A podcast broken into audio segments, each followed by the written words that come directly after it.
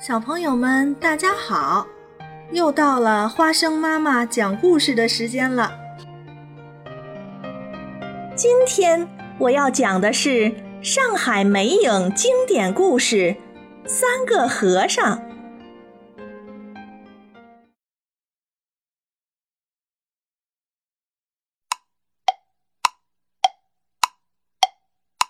山下来了个小和尚。好奇的小鸟在他身边飞来飞去，忽上忽下，好像在为他带路。小和尚开心地跟在小鸟后面，一会儿走得快，一会儿走得慢，似乎忘记了疲惫。突然脚下一滑，小和尚摔了个四脚朝天。原来是一只小乌龟，把小和尚绊倒了。他连声说：“罪过，罪过！”小心翼翼地帮小乌龟翻了身，继续向山顶走去。终于到了山顶上的寺庙里，小和尚虔诚地叩拜了观音菩萨，然后开始清扫整理。他看到净瓶上积满了灰尘，里面没有一滴水。他找到水缸。可水缸里面也没有水，小和尚毫不犹豫地拿起扁担，挑起两只水桶，来到山脚下，从河里打上了满满两桶水。小和尚吃力地把水挑上山，累得满头大汗。回到庙里，小和尚歇都没歇，立刻就把清水注入净瓶，又灌满水缸。观音菩萨满意的笑了。太阳落山了，小和尚敲着木鱼，念起了佛经。清晨，太阳升起来了，小和尚兴致勃勃的又到山下的河里挑水。夜里，小和尚仍然敲着木鱼，念着经。念着念着，他睡意渐起。这时，一只小老鼠窜了出来，小和尚拿起小锤敲了一下，把小老鼠吓跑了。嘿，这招还真灵！小和尚捂着嘴偷着乐。山下又来了个高和尚，他背着包袱，脚步匆匆，蝴蝶追着他，在他身边飞呀飞。高和尚从袈裟宽大的袖子里摸出一朵花，插进路边的泥土里，蝴蝶马上扑到了花上。高和尚急匆匆地继续赶路。高和尚也来到山顶上的寺庙里，他拜过观音菩萨，与小和尚相对见礼。高和尚又热又渴，便向小和尚讨水喝。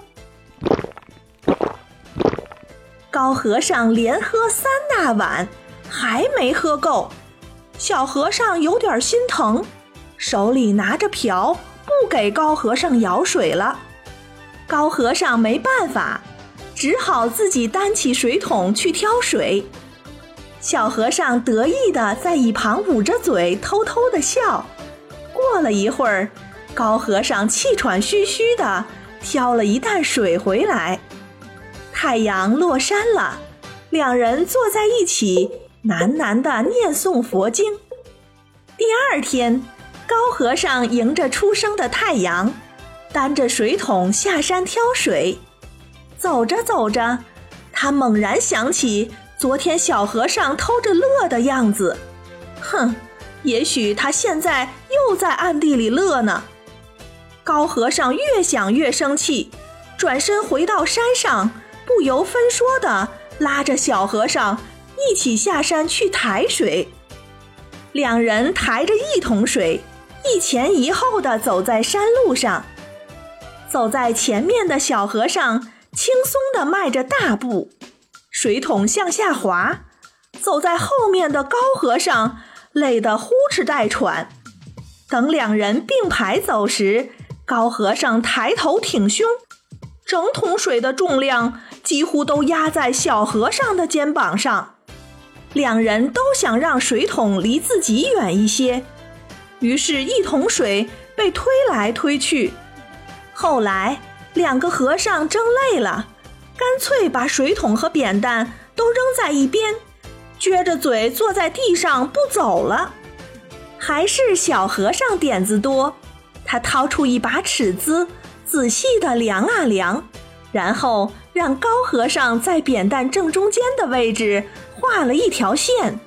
接着，两人把水桶放在扁担正中间的线上，再抬着水桶，侧着身子上了山。哎，这样可真是够别扭的。夜里，两个和尚在寺庙里念经，一只小老鼠窜出来。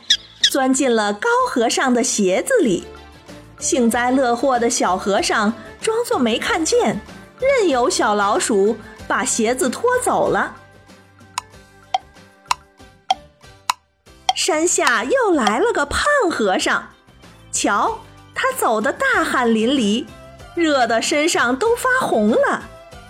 只见他径直走到河边，一头扎进河水里，咕咚咕咚。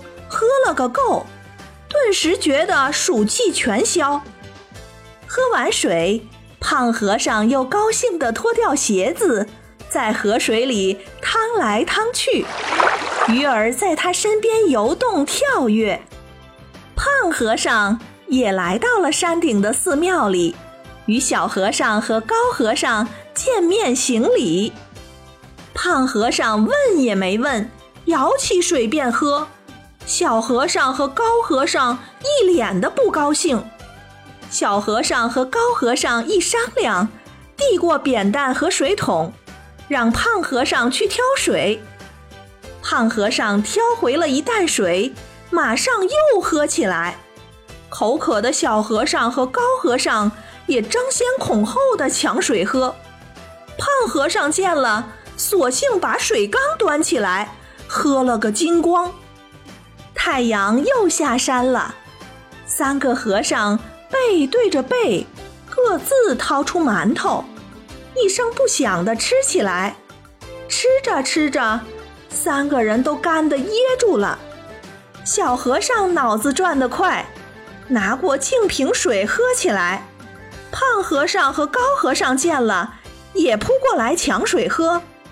观音菩萨看着他们，不满地皱起了眉头。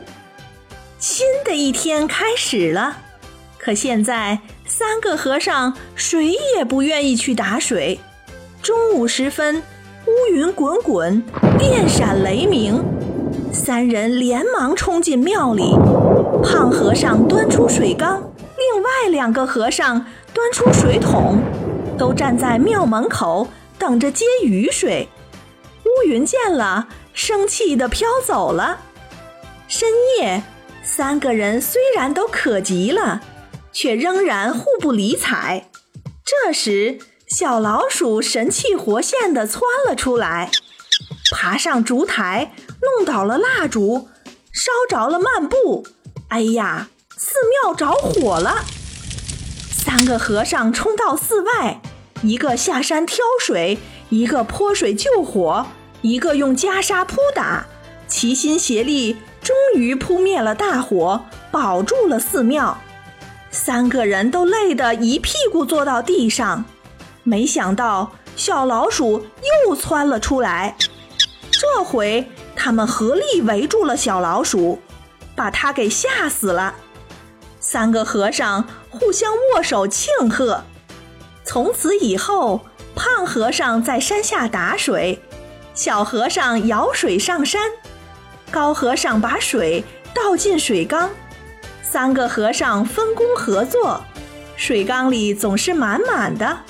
这真是一个和尚挑水吃，两个和尚抬水吃，三个和尚齐出力，日日夜夜有水吃。